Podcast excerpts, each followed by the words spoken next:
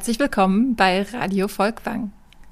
Nachdem wir in einer der letzten Folgen über das Zuhausebleiben gesprochen haben, haben wir uns heute das Gegenteil vorgenommen und es geht ums Unterwegssein und um Künstlerreisen. Das passt ja ganz schön in diese Zeit der Sommerferien, wo viele hoffen, sich auch wirklich mal wieder auf den Weg machen zu können, neue Dinge zu entdecken, aber alles gerade ja noch so ein bisschen in der Schwebe ist. Und auch für viele KünstlerInnen der Sammlung Volkwang spielten Reisen eine wichtige Rolle. Das beginnt zeitlich schon mit den Italienbildern der Klassizisten, die sich auf ihren Italienreisen im frühen 19. Jahrhundert von den dortigen Spuren der Antike und der Renaissance Inspiration für ihre Kunst erhofften. Aber auch im 20. Jahrhundert unternahmen manche Künstler weite Reisen. Henri Matisse reiste mehrfach nach Nordafrika, Paul Gauguin verschlug es in die Südsee und Lothar Baumgarten lebte anderthalb Jahre in Venezuela und Brasilien. Einige dieser bekannten und auch ein paar weniger bekannte Künstlerreisen schauen wir uns heute mal näher an. Mein Name ist Annika Schank und ich habe heute auch wieder einen Gast im Studio. Das ist Christoph Westermeier. Der war schon bei einer anderen Podcast-Folge dabei, weil er auch als Kunstvermittler für das Museum Volkwang arbeitet. Aber heute habe ich ihn eingeladen wegen seiner künstlerischen Arbeiten, die sich sehr oft auch mit dem Thema Reisen beschäftigen. Herzlich willkommen, Christoph. Vielen Dank, liebe Annika. Es ist sehr schön, wieder hier zu sein. Du hast ja gerade schon äh, darauf hingewiesen, dass ich bildender Künstler bin, aber auch als Kunstvermittler arbeite. Und ähm, wenn wir hier im Museum Touren machen und hier mit den GästInnen durchgehen, dann gibt es ja immer so ein paar Hauptwerke, die wir uns angucken und zu denen es auch einen sehr großen vermittlungstechnischen Baukasten gibt. Und eins der Bilder, das immer wieder besprochen wird, eins der Bilder, das zu den absoluten Highlights der Sammlung gehört, das ist ein Bild von Henri Matisse. Genau, das nennt sich Stillleben mit Aphodillen. Ist ein relativ großformatiges Gemälde mit einem beinahe monochromen, violett-rosafarbenen Hintergrund. Und vor diesem Hintergrund ist ein Stillleben arrangiert auf einem Tisch mit Gegenständen aus ganz unterschiedlichen Kulturen. Und das macht dieses Bild auch so programmatisch für die Sammlung Volkwang. Das ist mit ein Grund, warum wir es so häufig mit einbeziehen in unsere Führungen, weil eben in diesem Bild etwas passiert, was auch in der Sammlung Volkwang so angelegt ist, nämlich das Zusammenkommen von europäischen und außereuropäischen Sichtweisen und Kunstwerken. Ja, wenn man mit den BesucherInnen davor steht, dann ist es immer ganz schön zu sagen, was sehen Sie da eigentlich? Was für Gegenstände sieht man auf dem Bild? Und das ist ganz interessant, was da dann an unterschiedlichen Interpretationen bei herauskommt, weil man denkt, man sieht etwas, was ganz klar zuzuordnen ist. Und dann fängt es aber schon bei dem für mich Fächer an, dass da dann äh, äh, ich schon ganz andere Deutungen zu gehört habe. Und da merkt man, Matisse arrangiert Objekte, die er von Reisen, Reisen äh, im Norden Afrikas mitgebracht hat und malt mit ihnen eine Bildgeschichte.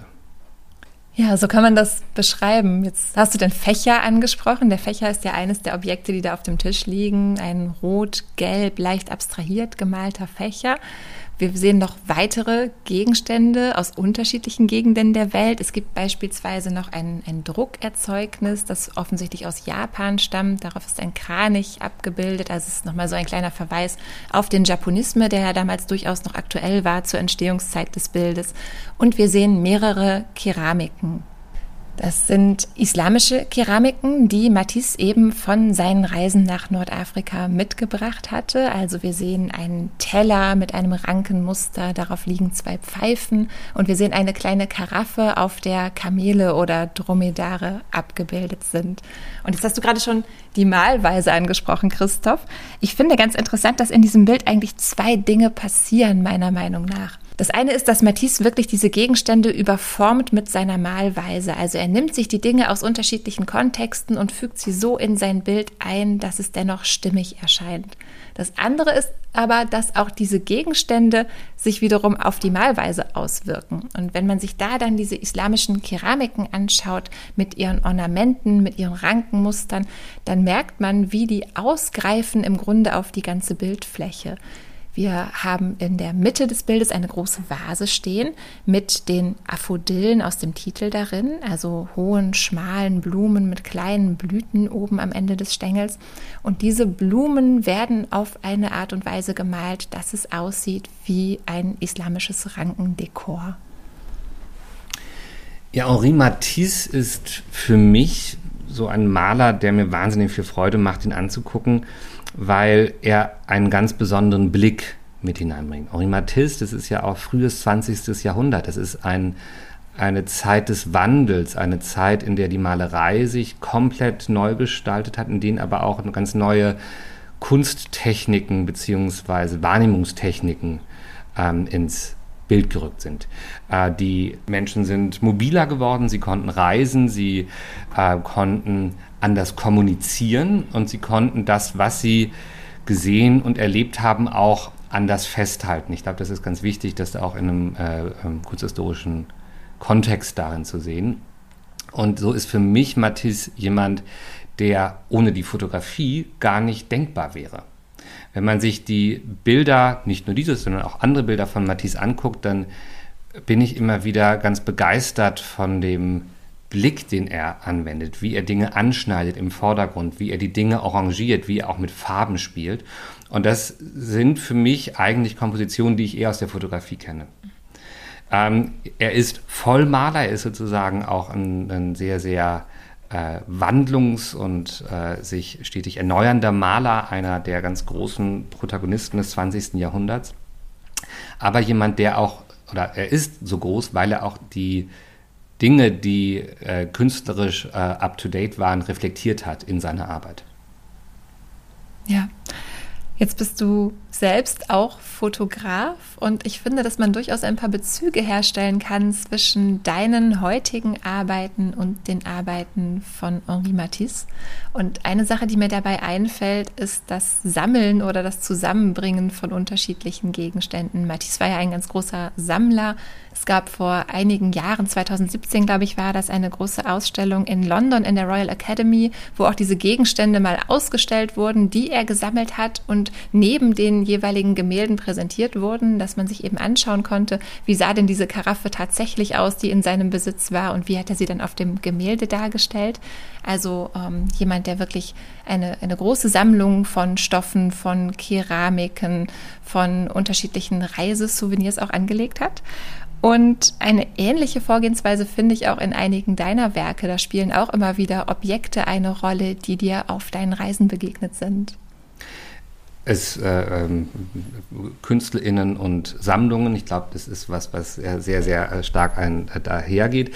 Ähm, das sind bei mir nicht nur Gegenstände, sondern es sind auch äh, Bücher, die ich sammle, ähm, die ich äh, irgendwie teilweise aus ganz speziellen Quellen heranziehe und teilweise aber auch einfach nur finde. Also teilweise in Bücherschränken, in ausrangierten Elementen auf Flohmärkten, dass ich dann da Bücher finde, die zum Beispiel ganz tolle Abbildungen haben. Und äh, jetzt sind wir ja in einer Welt, in der sehr, sehr viele Bücher da sind. Man kann gar nicht alle Bücher wertschätzen und man kann auch gar nicht vielleicht alle Bücher bewahren, weil das viel zu viele werden und es werden immer neue gedruckt.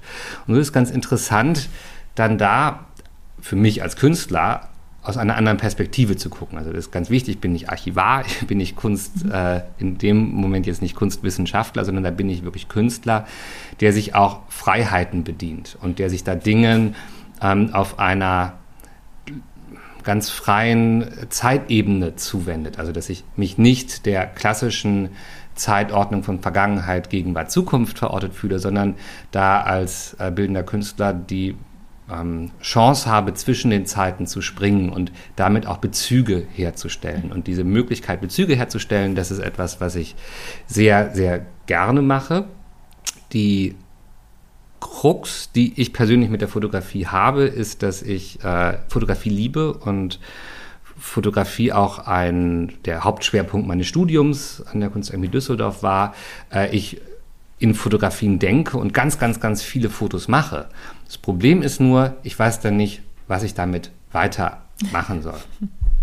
also das ist ja so die, äh, es gibt sehr viele Bilder schon auf der Welt und welche, welches Recht habe ich noch mehr dazu zu bringen? In deinen künstlerischen Arbeiten, jedenfalls in denen, die ich kenne, ist es aber so, dass du eigentlich immer noch was mit der Fotografie machst. Also du kollagierst die Fotos, du machst Wandinstallationen, Rauminstallationen. Es bleibt eigentlich nie beim einzelnen Bild, sondern es ist immer eher das Bild ein Ausgangspunkt, sich weiter mit einem Thema zu befassen und tiefer einzusteigen. Es ist dann eine Kontextualisierung des Bildes, also dass ich dann reingehe und mit den Bildern eigentlich eine neue Geschichte anfange zu erzählen.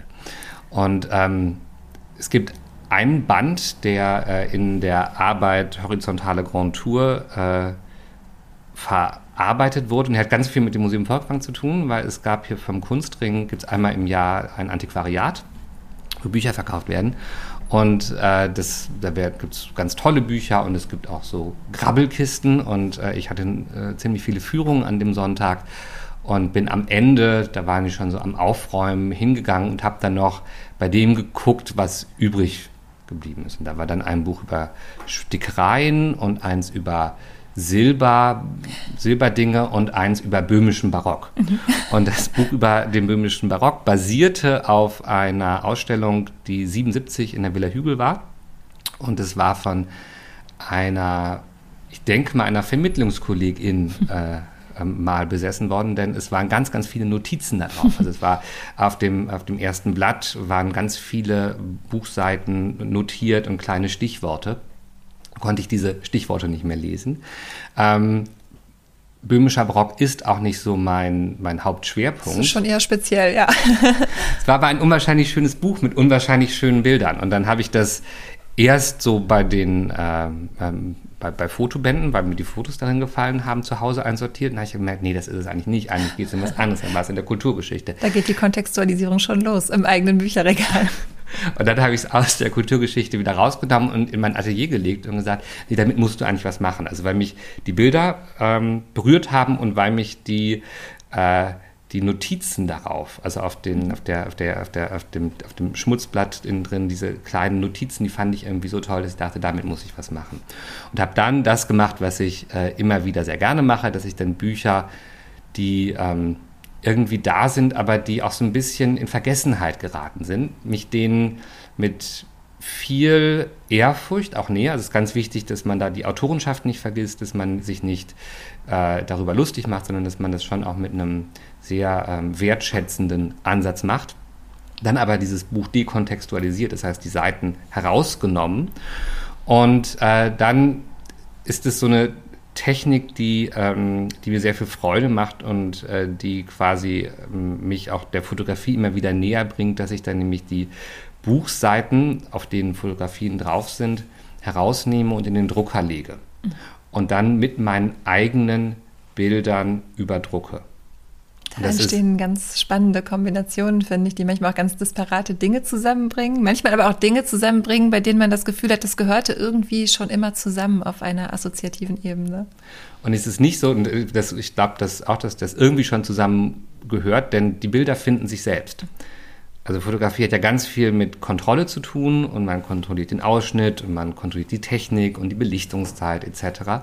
Man kontrolliert die Größe, wie es dann materialisiert wird und wenn man beim Einzelbild ist und hier ist es jetzt so, Buchseiten im Drucker und ich gehe durch meine eigenen Bilder und drucke die da drauf und dann ist es nicht so, dass ich für jede Buchseite ein Bild raussuche. Das kann man sowieso nicht kontrollieren, sonst wird es irgendwie schief eingezogen und ist anders, sondern da ist dieser Stapel im Drucker und dann gehe ich durch meine Bilder hindurch und gucke, was passt denn gerade. Und bei, dem, bei der horizontalen Grand Tour ist es das Thema Reisen, was mich da auch wirklich äh, beschäftigt hat. Es war im ersten Lockdown, also Frühjahr 2020, äh, wahnsinnig verunsichernde Situation. Wir wussten alle nicht, was als nächstes passiert. Wir alle konnten uns nicht bewegen. Und ich bin durch mein eigenes Archiv gereist. Also ich bin durch die Fotos, die mal auf, bei einer Wand oder Wanderungen im Allgäu entstanden sind, hindurchgegangen. Da sieht man meinen Mann, wie er über die Berge läuft. Da sieht man äh, Kühe, da sieht man Pferde, da sieht man ähm, Kudung, da sieht man äh, Gras. Ähm, also da sieht man all das, was einem bei einer Wanderung nun begegnet. Und ich bin da wie auf, wie auf einer Safari oder wie auf einer Wanderung halt mit der Kamera durchgegangen, habe Street Photography gemacht und die Bilder auch schon in anderen Kontexten durchaus verwendet und mhm. hier jetzt aber quasi eine mentale Reise durchgegangen und die auf das böhmische Barock gedruckt. Und Witzigerweise sieht man auch euch beide als Reisende. Also man sieht euch in kurzen Hosen mit Rucksack, mit Sonnenschirm, mit Wasserflasche ausgerüstet. Also das wird durchaus auch ein, ja, geradezu ironischer Kommentar auf diese Grand Tour. Was hat man sich früher darunter vorgestellt und wie sehen solche Reisen vielleicht heute aus? Wie sehr wird man selbst auch zum Touristen dabei? Die Grand Tour ist ja also faszinierendes Thema, das irgendwie für lange Zeit äh, die Elite Europas eine ganz feste Tour hatte, die sie abklappert und dann irgendwann ist das ja, man könnte es ja schon als Beginn des Massentourismus bezeichnen, da dann irgendwann nämlich nicht mehr die ursprünglichen Kunstwerke gesehen werden, sondern nur die Stationen, die man sehen soll. Und diese Skurrilität, die dabei entsteht, also gibt von Spitzweg ein ganz tolles Bild von äh, einer Touristengruppe, weil ich glaube in Pompeji oder in äh, ein Pästum, die da stehen und einen Reiseführer reingucken. Also nicht die Objekte angucken, sondern den Reiseführer. 19. Jahrhundert, altes Thema. Und wenn wir jetzt in der Natur sind, dann bewegen wir uns ja auch in einer gewissen Art und Weise in Klischees. Das ist ja auch alles schon da gewesen. Das ist ja auch alles schon erforscht. Das ist, da ist jeder, ähm, jeder Stein ist quasi erfasst von Alpenwandervereinen oder von HobbyfotografInnen oder KollegInnen, die das schon gemacht haben. Das ist natürlich das, was ich vorher beschrieben habe, das Einzelbild, wie gehe ich damit um? Und da war es so, dass das Buch Böhmischer Barock eine große Hilfe war und eine große Freude und ich dann diese Grand Tour ganz neu deuten konnte. Und unsere Wanderung über die Berge und die Begegnung mit den Kühen, Pferden auf einmal auf so eine ähm, andere Zeitebene gehen konnte. Mhm. Dass dann nämlich die Abbildungen des böhmischen Barocks mit den Bildern, die ich auf der Safari oder auf der Wanderung gemacht habe, zusammengehen. Und das ist ganz erstaunlich. Und das ist dann, und dann ist man wieder bei dem, was eigentlich auch Fotografie ist, nämlich sehen und verstehen und erkennen, dass da auf einmal ganz viel mit dem Auge passiert und eigentlich so neue Bildgeschichten mhm. entstehen, dass man das Gefühl hat, ein Engel drückt ein, ein, eine, eine Kuh weg oder eine Säule verschmilzt mit, äh, mit einem menschlichen Körper. Mhm. Oder die Beine einer Kuh gehen über in, äh, in, in die Stühle, eine, in, in die Füße eines Stuhls. Mhm. Warum horizontale Grand Tour? Weil ich diesen Gedanken des horizontalen Zeitverständnisses sehr schön finde, also wo äh, Vergangenheit, Gegenwart und Zukunft für mich ganz frei, wo ich dann, um jetzt so einen Abi-Warburgschen Gedanken aufzugreifen, äh, mit einem Bildfahrzeug durchfahren kann. Mhm. Also dass ich mich nicht den, dem wissenschaftlichen Verständnis von Historie und äh, Prähistorie und so weiter mhm. verpflichtet fühle, sondern das mache, was äh, KünstlerInnen machen können, nämlich ein eigenes Zeitverständnis aufzubauen. Und das habe ich, das ist für mich ein horizontales, weil ich da dann nicht vertikal mhm von der Vergangenheit in die mhm. Zukunft gehe, sondern springen kann. Ja. ja. Ja, es hat was von einem Atlas, so zeitlich und auch räumlich aufgefaltet. Ja. Und dann gehört dazu natürlich auch, dass da dann ähm, so Ebenen sich vermischen. Also es gibt dann auch Bilder, es ist, nicht nur die Wanderung, die ich da mhm. drin habe, sondern zum Beispiel auch Bilder, die ich am Muscle Beach in Miami Beach aufgemacht habe. Also die Stelle in Miami, wo äh, irgendwie lauter gestielte Körper auch bewusst sich zur Schau stellen und irgendwie so ihre, ihre Muskeln zeigen. Und ich war da wie ganz viele andere Menschen auch mit einer Kamera und habe das fotografiert. Und dann guckt man sich die Sachen an, denkt sich, hm, bisschen voyeuristisch, ein bisschen daneben, aber auch irgendwie so ganz, ganz sexy. Womit ah, hast du das dann kombiniert? Das habe ich, hab ich auch auf diese Bücher drauf. Und das Spannende ist, da hat man einmal so einen, äh, äh, so einen, so einen Schrank, der sich äh, der Klimmzüge macht. Und der ist auf das Decken, auf ein barockes De Deckenfresko draufgedruckt. Und es sieht aus, als ob der ganze Rücken voll tätowiert wäre. und das wird, das heißt, aus dem Fresko wird ein Tattoo. Und, das, und dann ist der aber auch wirklich tätowiert. Das heißt, das Fresko vermischt sich mit seinem echten Tattoo.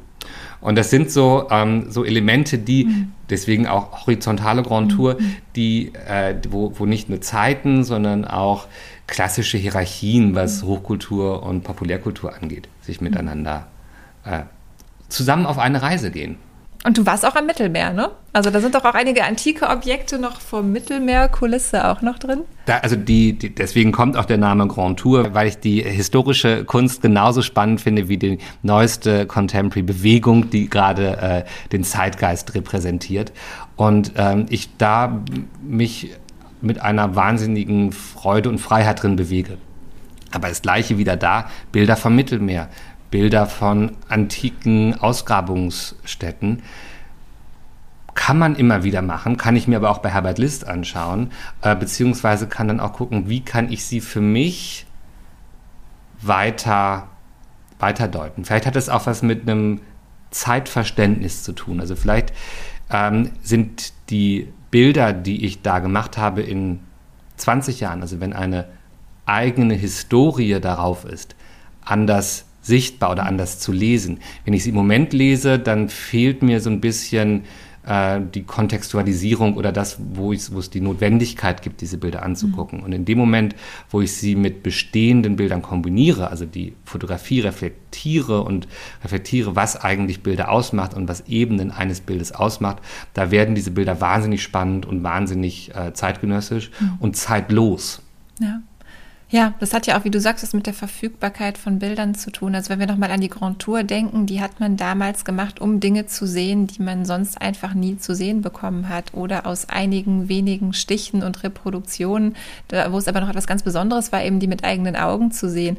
Wenn ich heute ans Mittelmeer reise und ein Foto mache, dann sieht das genauso aus wie das, was alle anderen auch auf Instagram posten.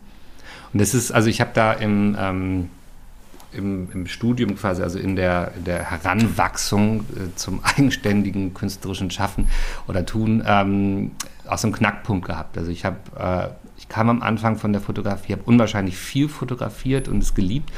Und dann kam im Studium die große Krise und ich konnte eigentlich gar keine Bilder mehr machen. Also ich war, ich habe diese Massen an Bildern, die jetzt gerade ja auch entstehen. Also es gibt, es gibt so viele Bilder und es werden immer mehr Bilder. Und ich habe dieses äh, quasi diese Masse fast physisch gespürt. Klingt ein bisschen esoterisch, aber ich habe wirklich so das Gefühl gehabt, da sind so viele Bilder, ich kann gar nicht darin noch mehr arbeiten. Und habe dann viel über bestehende Bilder, also Appropriation von Bildern, äh, nachgedacht und gearbeitet.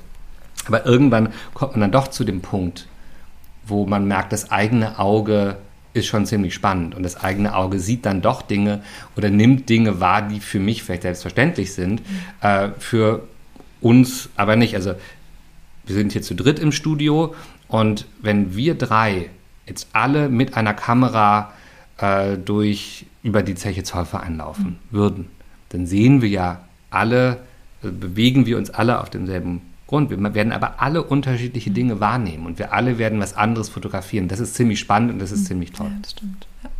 Und so kann man äh, ähm, sozusagen auf die Grand Tour in, äh, vor der eigenen Haustür gehen. Man kann äh, mit der Grand Tour in die eigene Bildgeschichte hineingehen. Also auch da gucken, was habe ich denn eigentlich schon gesehen, was habe ich da fotografiert, an was erinnere ich mich, an was meine ich mich zu erinnern. Ähm, was ist mir entfallen? Das ist ja auch so etwas, mhm. dass wir meinen, wir würden uns, oder die Fotografie würde uns helfen, äh, ganz viele, uns an ganz viele Dinge zu erinnern, aber oft ist das äh, gar nicht so, sondern das, sind dann doch nur selektive mhm. Erinnerungsräume, die es gibt. Ähm, und man kann sie aber, oder man kann auch äh, außerhalb der bekannten Wege auf eine Grand Tour gehen. Und wo wir jetzt drüber gesprochen haben bisher, äh, ist ja hauptsächlich so der europäische, nordafrikanische, aber es ist ja auch Mittelmeerraum. Du hast ganz kurz Japonisme bei Matisse mhm. angesprochen. Ähm, das ist eine Überleitung zu der nächsten Person eigentlich, denn der ist auf Grand Tour außerhalb Europas gegangen. Genau, und zwar ist das Paul Gauguin, ein weiterer dieser Künstler, die wir auf beinahe jeder Führung durch das Museum ansprechen. Von Paul Gauguin haben wir mehrere Werke, die auch ganz schön diesen Lebensweg nachzeichnen, der eben in seinen Bildern zu sehen ist. Paul Gauguin, der Paris verlassen hat, weil er enttäuscht war vom Leben in Europa, zunächst in die Bretagne gegangen ist und dort ein einfacheres Leben näher an der Natur gesucht hat. Paul Gauguin, der aber auch ein Banker war, ein Broker, ein Kapitalist vor dem Herrn, der, nachdem er ein Vermögen gemacht hat, seine künstlerische Seite entdeckt hat. Mhm. Ja, und dann das Abenteuer gesucht hat, das er dann in der Bretagne nicht gefunden hat, weshalb er weitergezogen ist nach Tahiti in die Südsee. Und über die Bilder, die dort in der Südsee entstanden sind, erzählt uns jetzt etwas eine Studentin der TU Dortmund, Bärbel Schreckenberg.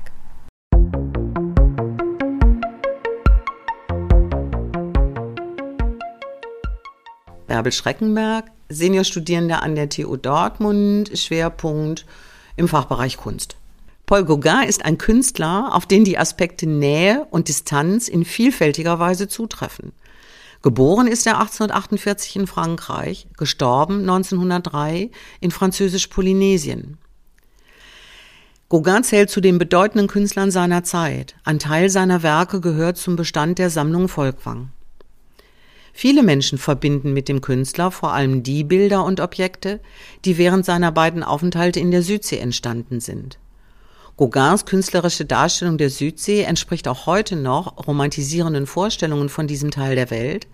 Seine Werke spiegeln allerdings nur bedingt seine Erfahrungen dort und seine persönliche Entwicklung wider. Welche Orte der Welt hat Gauguin denn bereist? Gauguin wird 1848 in Paris geboren und als Kind verbringt er mit seiner Familie mehrere Jahre bei Verwandten in Peru. Nach seiner Rückkehr nach Paris besucht er eine Internatsschule, um danach mit 17 Jahren die Seemannslaufbahn einzuschlagen. Auf diesen Reisen kommt er nach Südamerika, nach Indien und bis zum Polarkreis. Das ist ja schon mal ein abenteuerliches Leben. Das stimmt. Nach seiner Rückkehr 1871 lebt Gauguin an verschiedenen Orten in Frankreich, zum Teil auch in der dänischen Heimat seiner Frau Mette. In Frankreich nimmt er Malunterricht und beginnt in seiner Freizeit zu malen. 1885 trennt sich das Paar, Mette und die fünf Kinder bleiben in Dänemark. Gauguin geht für drei Monate nach Pont-Aven, ein beliebter Künstlertreffpunkt in der Bretagne. Seine Arbeiten dort finden die Anerkennung seiner Malerkollegen. 1887 reist er mit einem Künstlerfreund für ein halbes Jahr nach Panama und Martinique. In den folgenden drei Jahren pendelt Gauguin zwischen Paris und der Bretagne. Dort wird er zum Mittelpunkt einer kleinen Gruppe von Künstlern.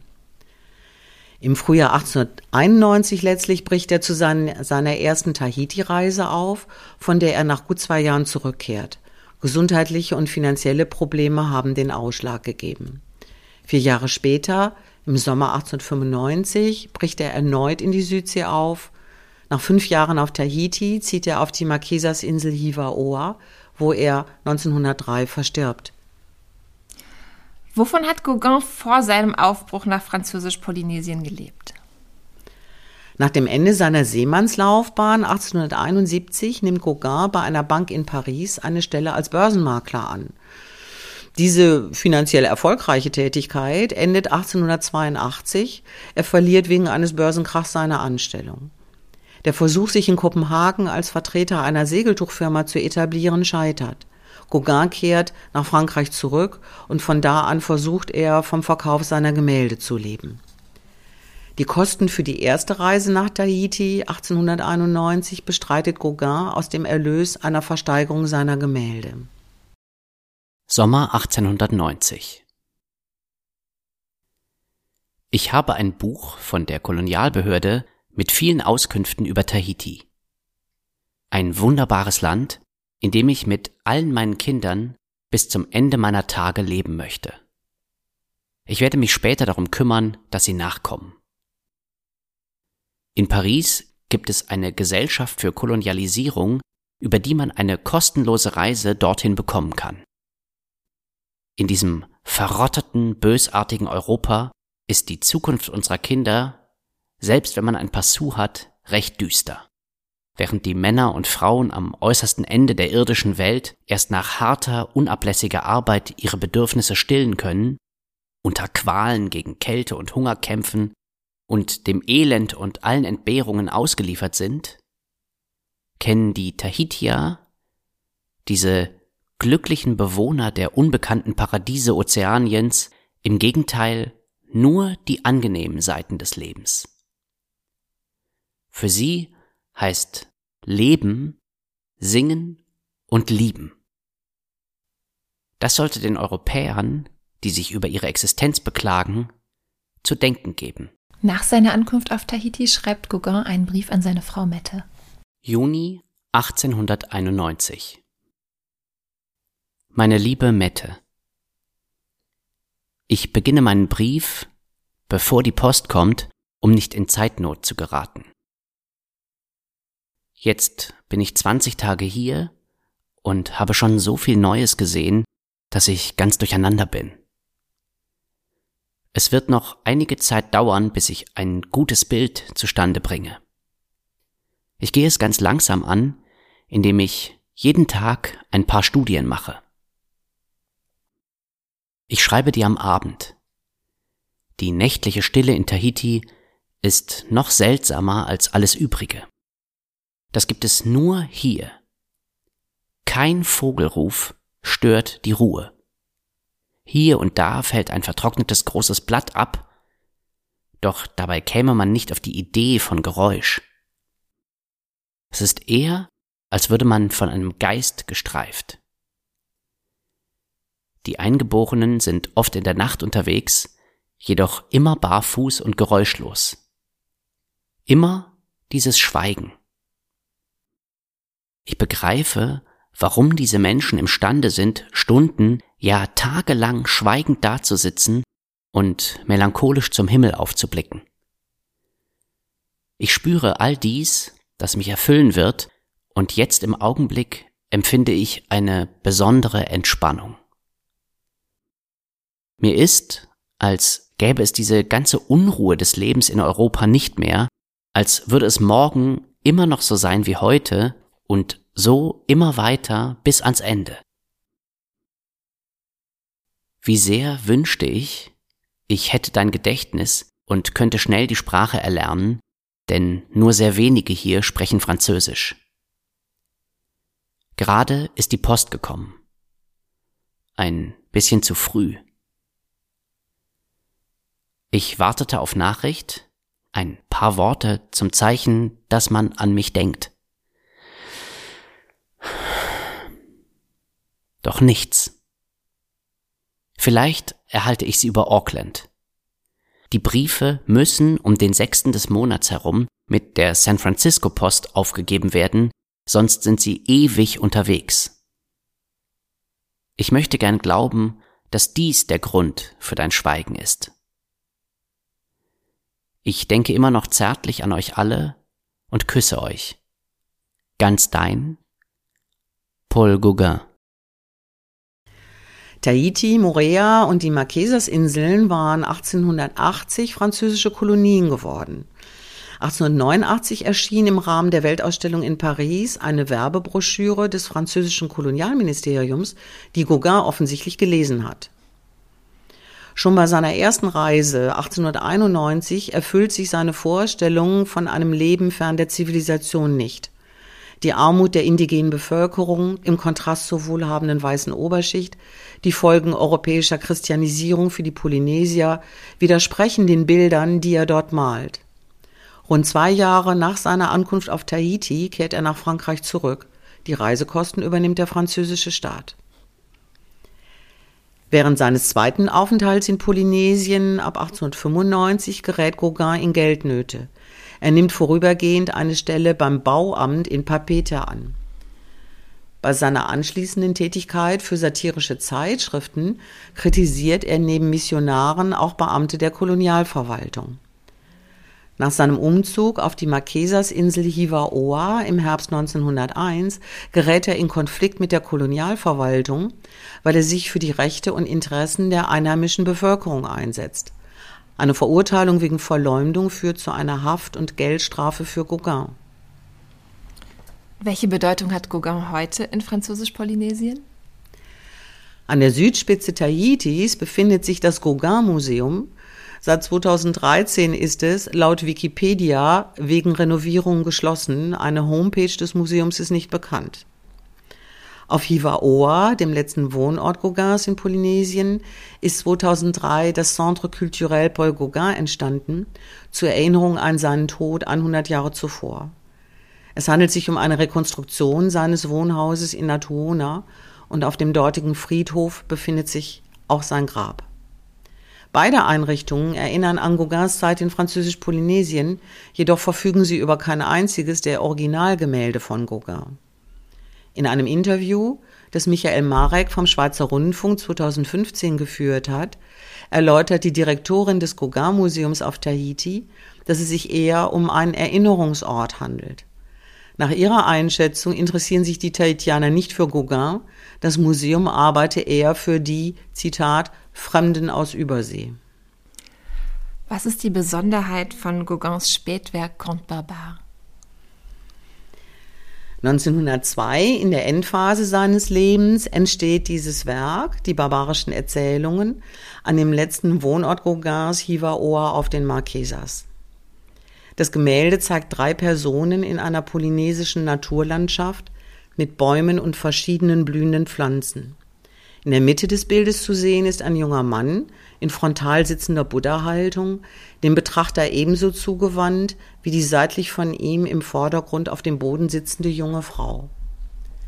In ihrem orange-rot leuchtenden Haar stecken Blüten, beide tragen nur einen Lendenschurz, ihre Haut ist gebräunt, der zum Betrachter gewandte Blick ist ernst.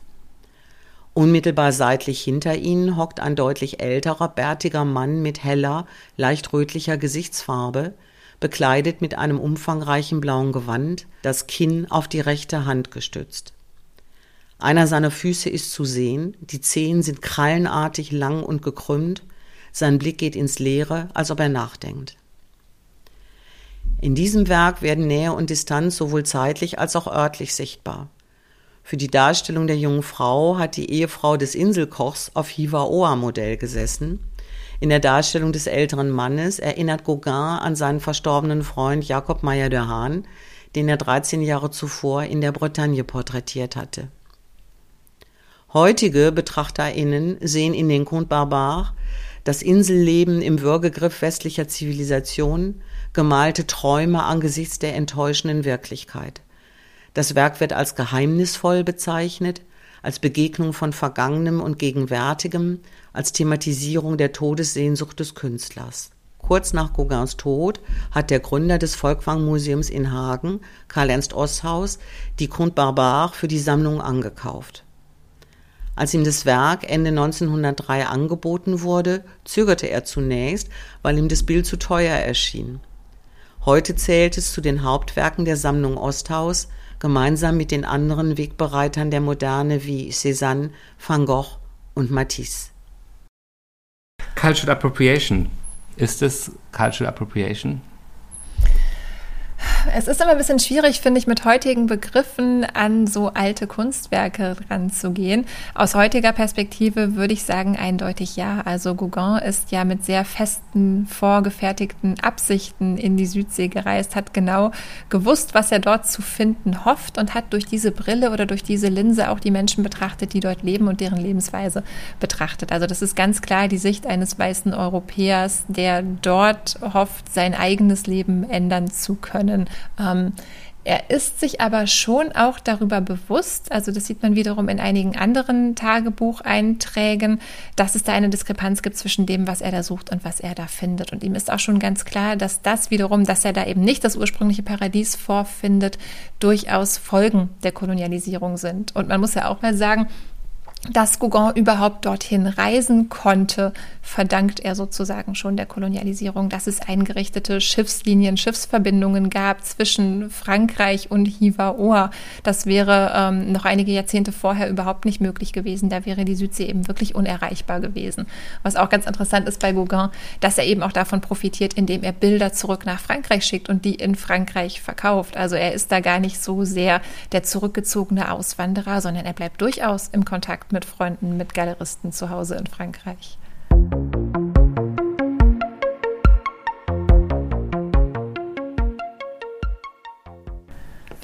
Ja, das Reisen der KünstlerInnen, das äh, Erforschen neuer Bereiche, das ähm, haben wir schon angesprochen, das gehört irgendwie so zusammen. Und da kommen wir jetzt zu einer anderen Person, einem anderen Künstler, Lothar Baumgarten, der ähm, auch Europa verlassen hat und in den 70er Jahren den amerikanischen Kontinent reisend erforscht hat. Ja, und ich würde sagen, dass die Beweggründe für Lothar Baumgarten vielleicht sogar zunächst mal ähnliche waren wie für Gauguin, dass er eben die europäische Kultur hinter sich lassen wollte und andere Lebensentwürfe, andere Lebensmodelle für sich entdecken wollte und sich wirklich einlassen wollte auf etwas völlig Neues, Fremdes und Unbekanntes. Da gefällt es mir besser als in Westfalen ist der Titel einer Slideshow, die er gemacht hat, wo er Großartiger im Amazonas, wo er im Amazonas gearbeitet hat. Er hat ähm, indigene Völker aufgesucht. Er hat lange mit indigenen Völkern gelebt in den 70er Jahren. Ganz wichtig, wir haben gerade über Cultural Appropriation gesprochen. Ich musste auch irgendwie in der Vorbereitung von Vargas Llosa gibt es einen Roman, der auch Ähnliches thematisiert von einem ähm, Forscher, der innerhalb dann oder in einem Stamm aufgehen möchte. Wie, ah, so, es ist so, man, man merkt, ne, wir gucken uns gerade an und überlegen, ähm, wie, wie, wie, wie fassen wir das in Worte. Wie das einzuordnen ist, ist, genau, genau. Also Lothar Baumgarten hat 1978, 1979 18 Monate bei den Yanomami am oberen Orinoco verbracht. Das heißt, er hat wirklich dort gelebt und versucht, sich ganz stark auf diese Kultur einzulassen.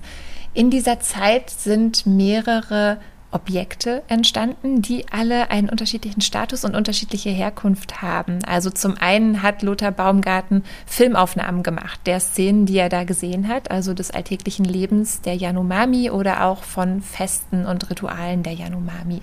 Er hat auch Tonaufnahmen gemacht, er hat seitenweise Tagebuch geschrieben und er hat gezeichnet.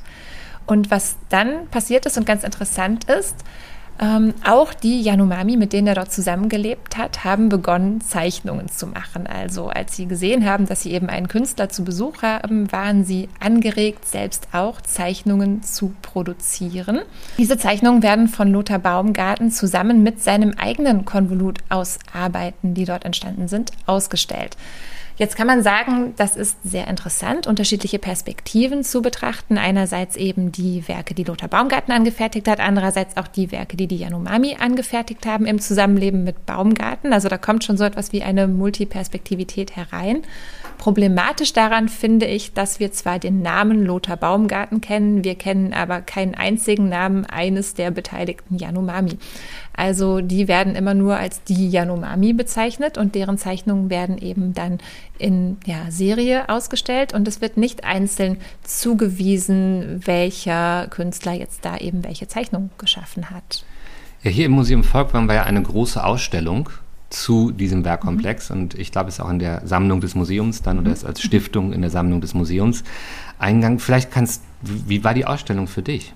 Die Ausstellung sah eigentlich eher aus wie eine ethnografische Ausstellung, würde ich sagen, mit künstlerischen Aspekten oder in einer künstlerischen Präsentationsweise. Die Ausstellung wurde damals im Untergeschoss des Museums gezeigt und der Treppenabgang wurde besonders gestaltet. Und zwar wurden die Wandflächen bemalt mit Anatto-Samen. Also die wurden nicht einfach nur mit Farbe angestrichen, um klarzumachen, dass hier eine andere Ausstellung beginnt, sondern es wurden tatsächlich Samen des Anatto-Baums zerrieben und ziemlich mühselig mit Schwämmchen auf die Wand aufgebracht.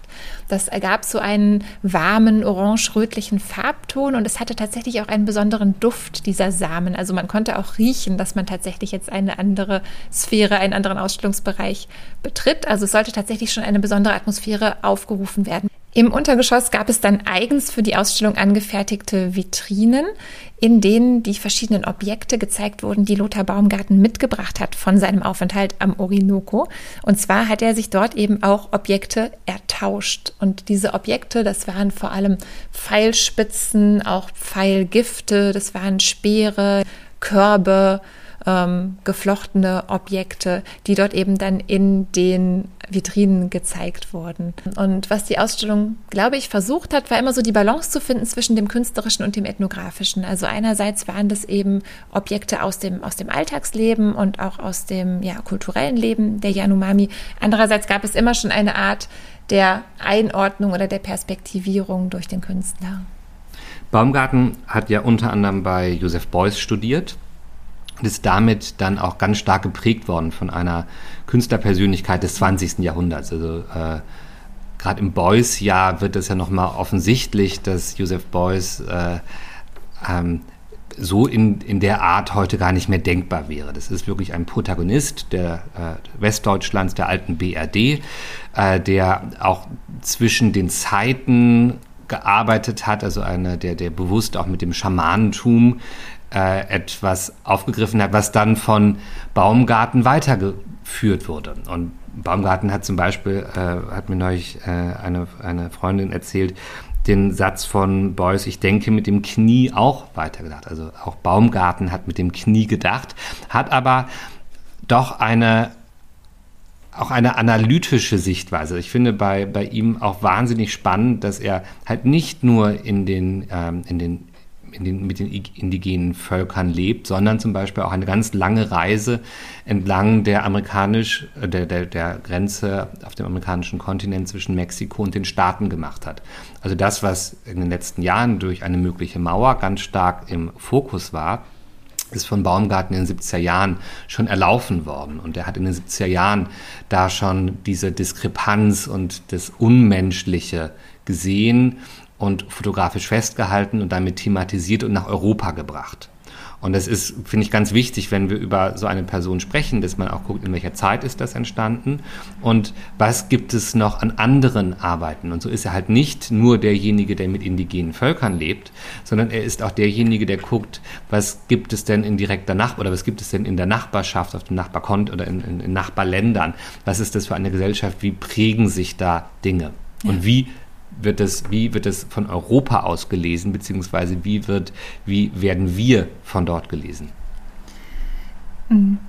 Also zum einen finde ich den, den Hinweis auf Beuys ganz spannend und ganz wichtig. Also ich denke, dass Lothar Baumgarten auch wie Beuys jemand ist, dem es ganz stark um das Erfahren und das Erleben geht. Also nicht nur um das Kognitive, sondern tatsächlich auch, dass die Kunst auf das ganze Leben einwirken soll oder man sich wirklich auch mit seinem ganzen Leben der Kunst aussetzen soll, wenn man das so sagen kann.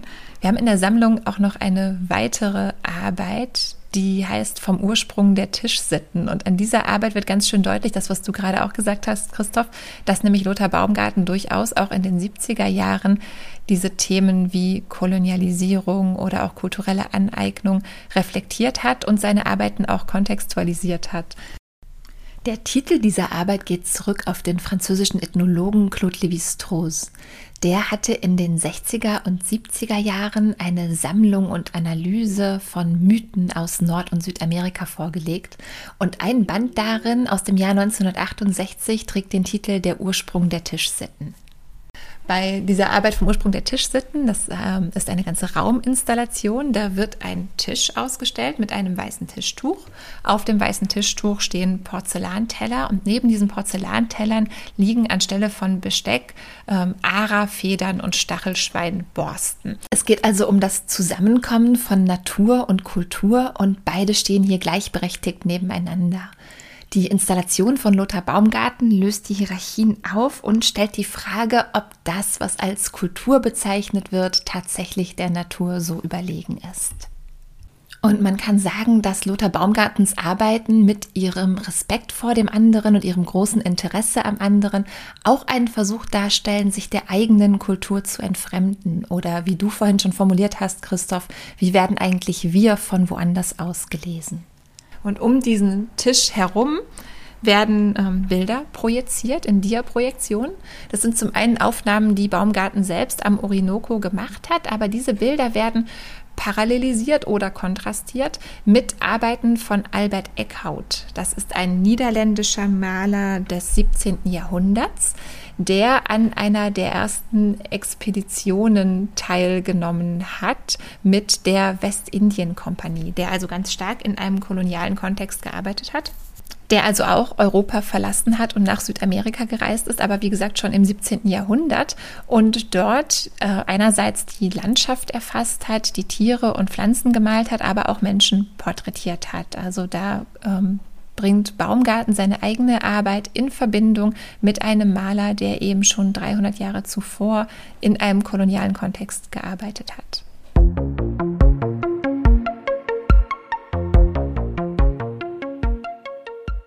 Kunstwerke als Reisende.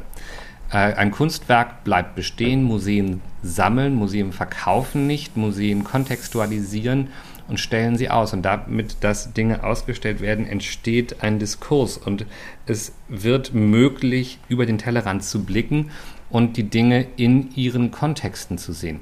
Das ist ganz wichtig, dass man da nicht irgendwie einem Zeitgeist anhinfällt, sondern auch merkt, dass es in unterschiedlichen Zeiten unterschiedliche Realitäten gab.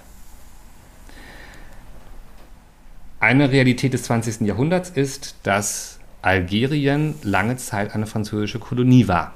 Und äh, so haben wir hier noch eine Fotografin auf dem, äh, auf, auf, dem Zettel liegen, Françoise Sauer, die in Algerien geboren ist als weiße Französin und in dieser Ambivalenz gearbeitet hat oder arbeitet und sehr stimmungsvolle Bilder macht.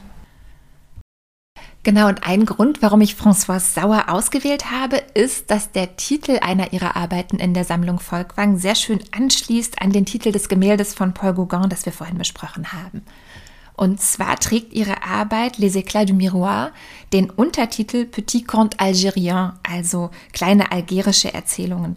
Und diese Petit Conte Algérien haben mich so erinnert an die Conte Barbare von Gauguin, also seine sogenannten barbarischen Erzählungen. Und es findet sich sogar auch ein Anklang an den Begriff Barbar wieder in dieser Arbeit von Françoise Sauer. Und zwar hat sie aus dieser fotografischen Serie über Algerien ein Künstlerbuch gemacht, in Zusammenarbeit mit dem algerischen Schriftsteller Boualam Sansal, dessen Roman Der Schwur der Barbaren, Le Serment des Barbares, sie sehr beeindruckt hatte. Françoise Sauer ist eine französische Künstlerin. Ihr Vater stammt aus dem Elsass, aber sie selbst wurde in Algerien geboren. Sie hat von 1970 an in Frankreich und in Deutschland Fotografie studiert, unter anderem auch bei Otto Steinert an der Volkwang-Schule in Essen. Ich muss gestehen, dass ich sie vorher nicht kannte. Und da bin ich sehr froh, dass du äh, sie äh, hier thematisiert hast und äh, ich sie dann dadurch auch kennenlernen durfte und äh, gemerkt habe, mit was für einem besonderen Blick sie auch auf diese dieses, diese spezielle Kapitel der französischen und damit auch der europäischen Geschichte blickt. Und die Möglichkeit des Perspektivwechsels, das ist ja das, was damit auch ein bisschen einherkommt. Mhm. Das ist das, was es so wahnsinnig, einen wahnsinnig spannenden Diskurs startet. Ja, wir haben ja bisher über Künstler gesprochen, die an ihnen fremde Orte gereist sind, um dort ähm, zu malen oder zu fotografieren, sei es jetzt Gauguin oder sei es Lothar Baumgarten. Bei Françoise Sauer verhält es sich eben ein bisschen anders. Sie ist eben 1949 in Algier geboren, ist dann aber mit zwölf Jahren mit ihrer Familie ins Elsass gezogen und ihre erste Reise zurück nach Algerien unternahm sie Anfang der 70er Jahre, als sie knapp 20 Jahre alt war. Und es ist dann eigentlich eher so etwas wie eine Rückkehr bei ihr. Also sie versucht sich dem Ort anzunähern, an dem sie zwölf Jahre ihres Lebens verbracht hat, dem sie sich vertraut fühlt, an dem sie aber dennoch nicht mehr ihren Lebensmittelpunkt hat. Und beides schwingt in diesen Bildern mit, würde ich sagen. Also da steckt eine große Melancholie drin. Die sind oft in ganz sanftem Licht gehalten, in warmen Farben. Und für mich haben die tatsächlich etwas von Erinnerungsbildern. Wir können vielleicht ein bisschen beschreiben, was auf den Bildern zu sehen ist. Das sind Fotografien, die auf unterschiedlichen Reisen von François Sauer nach Algerien entstanden sind, im Zeitraum von drei Jahren, 2004 bis 2007. Und so bringt sie eben auch ganz unterschiedliche Eindrücke zusammen und unterschiedliche Orte. Sie ist wirklich einmal quer durchs Land gereist und hat dort fotografiert. Und so ist auch der Obertitel dieses Werkes zu erklären, eben der Untertitel Petit Conte Algérien und der Obertitel Les Éclats du Miroir, also Spiegelscherben. Das sind eher kleine Fragmente, die zusammengesetzt nicht unbedingt ein kohärentes Ganzes ergeben, sondern eher gesammelte Eindrücke. Wir sehen einerseits Innenräume und ihre Einrichtung. Wir sehen viele Porträts von Menschen zu Hause in ihrem familiären Umfeld, die was sehr Vertrautes haben. Und ganz interessant, da sehen wir eben Frauen mit Hijab und wir sehen Frauen mit offenem Haar. Wir sehen Männer in der Jellaba, aber wir sehen auch Männer mit kurzen Hosen. Also einige Personen, die sich ganz traditionell muslimisch kleiden oder traditionell regional kleiden. Andere Personen, die einfach ganz modern und globalisiert gekleidet sind. Und ähnliches finden wir auch in der Architektur und in der Einrichtung. Also da gibt es Holzschnitzereien, bemalte Keramikfliesen mit Ornamenten, es gibt viele Stickereien, aber eben auch einige ganz moderne Einrichtungsgegenstände, die dann eben dazukommen. Sind auch sehr schöne Alltagssituationen zu sehen. Es sind äh, äh, Coiffeurläden zu sehen, vor denen die äh, Handtücher trocknen. Es sind äh, Satellitenschüsseln äh, über den Dächern Algiers, Algiers zu sehen. Das heißt, es sind diese kleinen Feinheiten, das, was eine Stimmung ausmacht, die sie sehr schön einfängt in sehr stimmungsvollen Bildern, die ganz klar komponiert uns auch auf eine Reise mitnehmen. Und das ist ja, was dann passiert. Man guckt diese Bilder ein und äh, es gibt Erinnerungen an ähnliche Orte, an ähnliche äh, Erfahrungen, die man gemacht hat. Und dann taucht man eigentlich in so eine Reise mit ein. Ja, und was ich ganz spannend finde, ist, dass es eben keine touristischen Bilder sind, sondern man sieht gerade an diesen kleinen Dingen die Vertrautheit und die Alltäglichkeit. Also wir haben sehnsüchtige Blicke aufs Meer und wir haben auch den roten Sand in der Wüste, aber wir haben eben immer wieder auch die von dir angesprochenen Wäscheleinen, wir haben äh, Stromleitungen, wir haben Baustellen, wir haben wirklich das alltägliche Leben, was man vielleicht als Touristin ähm, in dieser Region jetzt nicht unbedingt fotografieren würde. Und François Sauer berichtet auch davon, dass sie einige besondere Momente ihrer Reise bewusst nicht mit der Kamera festgehalten hat. Entweder aus Respekt oder weil sie sich ohnehin nicht im Bild vermitteln ließen.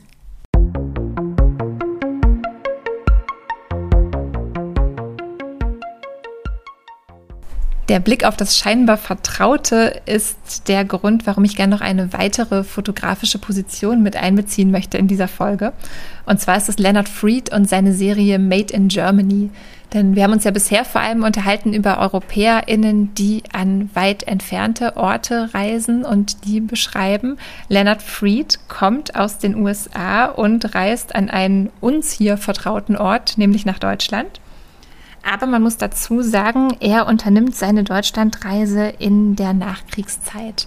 Leonard Fried wurde 1929 in Brooklyn in New York geboren, in eine Familie osteuropäisch-jüdischer EinwanderInnen und hat sich viel mit jüdischen Themen befasst und hat sich auch viel mit der Herkunft seiner Familie befasst und eben in der Nachkriegszeit in den 50er Jahren relativ kurz nach der Shoah, nach dem Zweiten Weltkrieg ist er nach Deutschland gereist mit dem Interesse festzustellen, wie es dazu kommen konnte. Er ist einer der Fotoprotagonisten des 20. Jahrhunderts. Ich sage bewusst Protagonisten, weil das auch ein sehr männliches Business war, wie das Magnum äh, betrieben hat. Ähm, er hat an diesem, mit diesem migrantischen Hintergrund eine große Offenheit gehabt und ist damit ein Repräsentant vieler amerikanischer ProtagonistInnen dieses 20. Jahrhunderts. Ähm, er ist nach Jerusalem, er ist nach Europa gereist, er hat mit seinem Blick unwahrscheinlich viele Bilder eingefangen und ist da so ein rasender Reporter, könnte man fast sagen, der mit einer Kleinbildkamera losgezogen ist und die Dinge aufgenommen hat, die er gesehen hat, die für ihn selbstverständlich waren, die aber für die Menschen, die darin leben, gar nicht unbedingt so etwas Besonderes waren. Wenn wir heute darauf gucken, dann sehen wir das 19. Jahrhundert, das sich mit der traumatisierten Generation der Nazi-Zeit und des Zweiten Weltkriegs, mit den Ju Jugendlichen, den Rowdies, den Teenagern der 60er Jahre treffen. Man sieht, wie Welten aufeinander prallen und für mich ist Leonard Fried so ein Protagonist, der eine, mit einem unwahrscheinlich sicheren Gespür genau diese skurrilen Momente festgehalten hat, wo Zeiten sich treffen und Zeiten eine neue, eine, eine, eine neue Geschichte formen. Ja, ich finde das ganz spannend. Also das Buch Made in Germany wurde 1970 veröffentlicht. Also er hat über einen längeren Zeitraum immer wieder in Deutschland fotografiert, auch an unterschiedlichen Orten in Deutschland fotografiert, in Großstädten, aber auch in der Provinz. Man sieht einige Landschaftsaufnahmen, aber vor allem eben Menschen in ganz alltäglichen Situationen. Man muss sagen, er ähm, hat Westdeutschland fotografiert. Also er war in der Bundesrepublik und in Westberlin, hat nicht die DDR fotografiert. Auch das ist nochmal wichtig. Und ich finde besonders interessant an seinen Fotos festzustellen, was sind eigentlich so typische Deutschland-Klischees, die man auch bei ihm findet und wo wird das Ganze aufgebrochen und was sind vielleicht auch einfach zutreffende Klischees. Also es gibt da viele Fotos, die er gemacht hat äh, von Schützenvereinen, aus einem Bierzelt in einem Neubaugebiet, ein Campingwagen am Ufer eines Sees. Also viele Dinge, die man spontan auch, ähm, ja, die einem spontan auch einfallen, wenn man sich Bilder von Deutschland vorstellt. Aber es ist natürlich dabei auch dieser gefilterte Blick. Also darf nicht vergessen, er hat diese migrantische, also migrantische Erziehung in New York, Brooklyn gehabt, kommt dann nach Europa zum Fotografieren, aber immer wieder zurück in die Staaten. Es gibt mhm. auch ganz tolle Bilder aus Italien, äh, Priester, die Schneebälle werfen, ähm, die Bildgeschichten, die er uns zeigt und die zum Beispiel in seinen Kontaktbögen auch ganz klar, wo man auch sieht, wie er Sequenzen einfängt und dann aus den Sequenzen das Bild herausfindet und das Bild herauskitzelt, was am, am stärksten ist. Das ist damit so ein, eine unwahrscheinliche fotografische Reportage des 20. Mhm. Jahrhunderts. Da ist Stern das große Magazin, also ein ernstzunehmendes Magazin, was bildjournalistisch Weltklasse ist. Da gibt es die großen Zeitschriften, äh, internationalen Zeitschriften, die wirklich auch dem Printjournalismus beziehungsweise dem, dem Bildjournalismus eine Ebene gegeben hat, um sich zu entfalten. Und da ist er ein ganz wichtiger Protagonist und damit auch ein Repräsentant des 20. Jahrhunderts das Buch Made in Germany, das ist ja eine Zusammenfassung dessen, was über viele Jahre entstanden ist und in unterschiedlichen Bereichen immer wieder aufgetaucht ist. Ja, und jetzt sagst du gerade Bildjournalismus oder Reportage. Auch das finde ich spannend, wie eben die kleinen Alltagsszenen, die er beobachtet, immer wieder doch zurückgebunden werden an historische Ereignisse oder an die politische Situation. Also wir sehen immer wieder zwischen den Alltagsszenen dann Kriegsruinen in der Berliner Innenstadt oder wir sehen die Spuren eines abgeschlagenen Hakenkreuzes an einem öffentlichen Gebäude. Wir sehen viele, viele Kriegsversehrte unter den porträtierten Menschen. Und dann gibt es auch solche Szenen wie das Begräbnis von Konrad Adenauer oder den Bau der Berliner Mauer, die er dokumentiert hat. Und da ist dann nicht nur die Mode, die das Historische uns näher bringt, sondern es sind auch die Gesichter. Also das, was ich meinte mit, man sieht das 19. Jahrhundert. Es gibt ProtagonistInnen auf den Bildern, die so etwas Archaisches ausstrahlen. Und diese archaischen Gesichter treffen auf einmal auf einen Käfer oder auf ein, äh, auf, auf, ein Plastikgeschirr. Und das ist so eine, so eine, so, so eine Kombination von, von Gegensätzen, die explosiv, äh, die, die quasi explosiv eine ganz neue Story uns bieten. Hm. Es ist schwarz-weiß, es sind Schwarz-Weiß-Bilder, mit denen er gearbeitet hat. Und ähm, wenn man sich die Kontaktbögen anguckt, sieht man auch, dass, dass es passiert. Also er geht hin und macht, be begleitet die Elemente mit der Kamera. Das ist nicht das eine Bild, das ist keine inszenierte Fotografie, sondern es ist mit der Kamera rein, unterschiedliche Perspektiven einnehmen, körperlich aktiv hingehen und gucken, wie kann ich genau diese Situation, diese Geschichte einfangen. Mhm. Und Leonard Fried fotografiert nicht nur, er schreibt auch. Also er notiert zu jedem dieser Bilder eine kurze Beobachtung oder eine kurze Assoziation.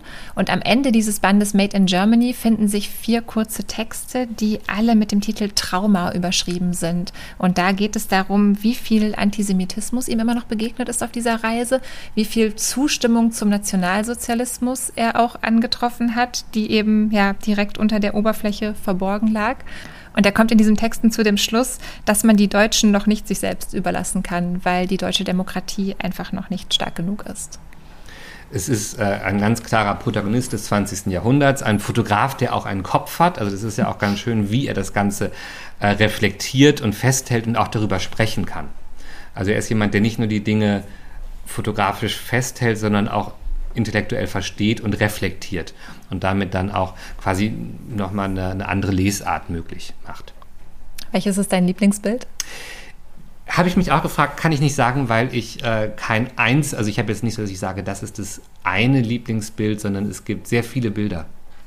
Eins meiner Lieblingsbilder spielt in Bochum und es zeigt zwei ältere Frauen, die stehen in einer schmalen Straße vor dem Haus. Die eine trägt eine Kittelschürze und Pantoffeln und die andere hat einen Pudel an der Leine. Und während die beiden Frauen sich unterhalten, schaut der Pudel direkt in die Kamera. Ja, das ist die wahnsinnige Freude, die man bei äh, diesen Fotografen, FotografInnen hat und ähm, die mich manchmal so ein bisschen traurig machen, weil ich denke so, oh, kann ich, könnt, ich könnte ich doch auch so fotografieren wie diese Protagonistinnen des 20. Jahrhunderts. Kann man auch, nur äh, glaube ich, dass man ein bisschen äh, warten muss, bis diese bis die Bilder wirklich so funktionieren.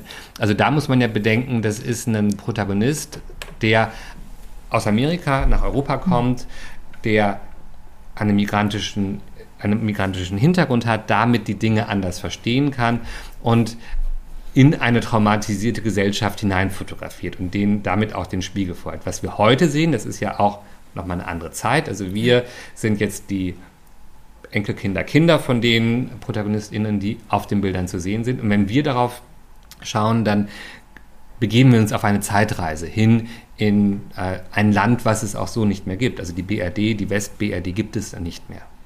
Ja, da ist zur räumlichen Distanz dann auch die zeitliche Distanz hinzugekommen und mit Blick auf unser Thema der Folge heute ist es dann ein fast schon exotisierender Blick, der da auf diese Omas mit Pudel geworfen wird.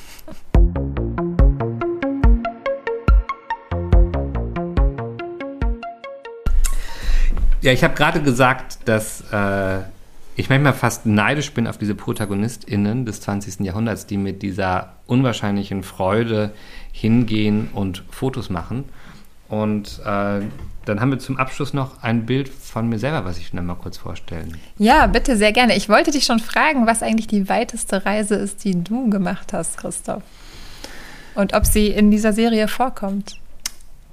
Es ist eine sehr weite Reise, die ich gemacht habe. Ich weiß nicht, ob es die weiteste ist. Es ist auf jeden Fall eine sehr skurrile Reise mhm. gewesen, äh, die ich gemacht habe.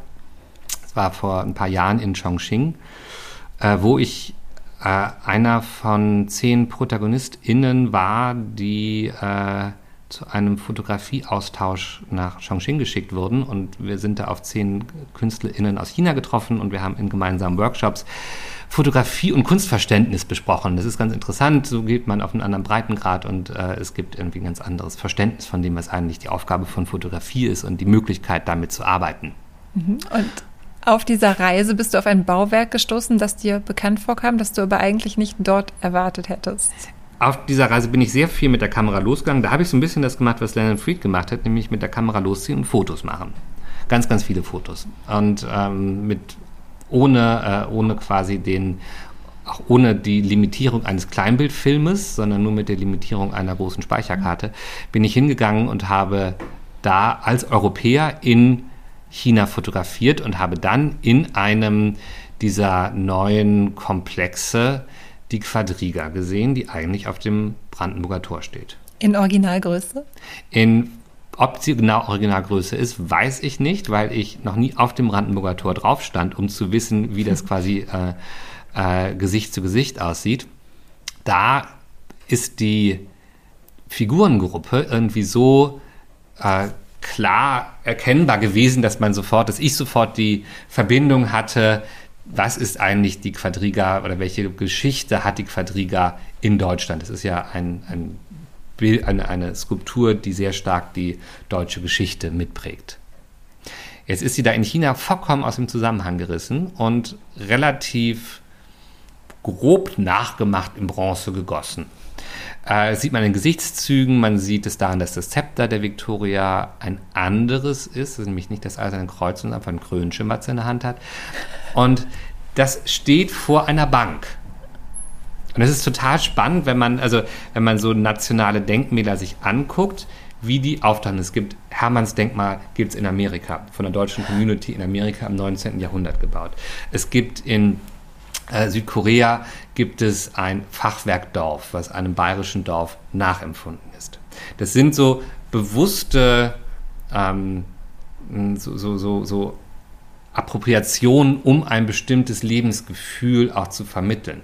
Jetzt ist Chongqing aber eine Stadt, die aus, in einer mythischen Landschaft liegt, aber in den letzten Jahren zu einem Suburb mit 30 Millionen Menschen geworden ist. Also es ist, das können wir uns gar nicht vorstellen, was das so an Masse Mensch und an Masse Haus und an Masse Beton ist. Und das ist sehr schnell gebaut und das ist alles auch sehr, ähm, sehr provisorisch erscheinen. Und so ist auch diese Bronzeskulptur jetzt nicht mit der Sorgfalt einer europäischen Figur gemacht, sondern aus einem ganz anderen Verständnis heraus wird eine Formsprache genommen und vor eine Bank gestellt. Und das ist natürlich ganz klar, irgendwie ist es hat was Dynamisches, hat man eine Frau, hat man die Pferde, die nach vorne ziehen, hat eine europäische Konnotation, vollkommen losgelöst, was in Berlin da ist, steht sie da vor einem Bankgebäude und vermittelt soll einfach das Gebäude repräsentativ aufwerten. Gute Geschäfte. Mhm. Ne? So, das ist so, das ist ein Bild für gute Geschäfte. Ich habe die Kamera rausgenommen, ganz, ganz viele Bilder gemacht, wie ich auch an anderen Stellen Bilder gemacht habe und kam dann zurück und habe diese Bilder mir angeguckt. Und dann ist die Frage, was mache ich damit? Und was hast du damit gemacht? Also sagen wir mal so, warten wir noch äh, 15 Jahre und dann kann ich wieder eine Treat die einzelnen Bilder ausstellen. Äh, so wollte ich Kommen das, wir darauf zurück. so wollte ich das ein bisschen kontextualisieren und wollte eigentlich gucken, was ist das für eine Figur? Für was steht diese Figur? Sie ist mir in China begegnet als Maskottchen vor einer Bank.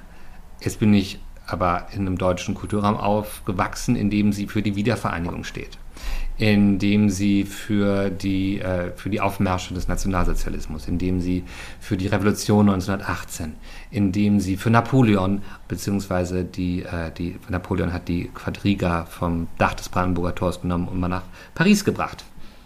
Und äh, nach dem Krieg 1870 äh, haben die Deutschen sie zurückgenommen und das ist dann, da ist das Wort Retourkutsche auch entstanden, weil sie zurückgenommen haben.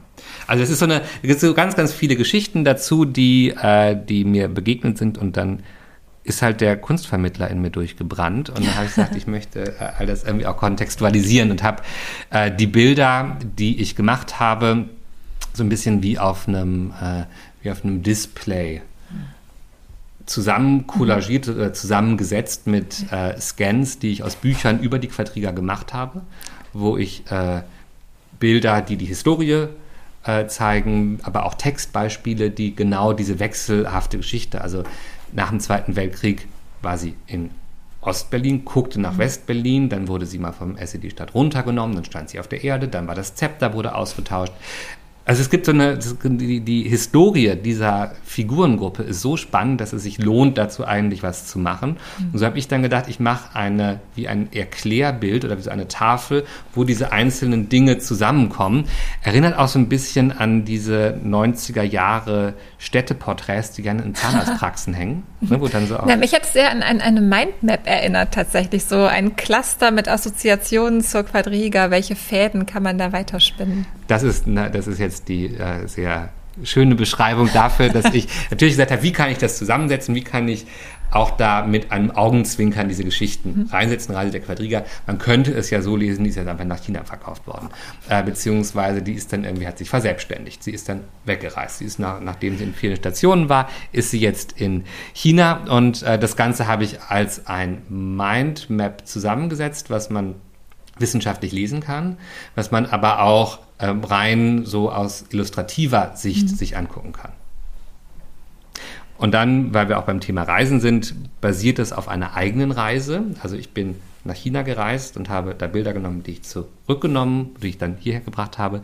Ich bin in die Geschichte gereist, also habe mich mit der Geschichte der Quadriga beschäftigt. Auch interessant bei Texten, die vor 89 darüber geschrieben sind. Also das, da, geht es ein, da wird eigentlich aus Westdeutschland eine verlorene Skulptur beschrieben.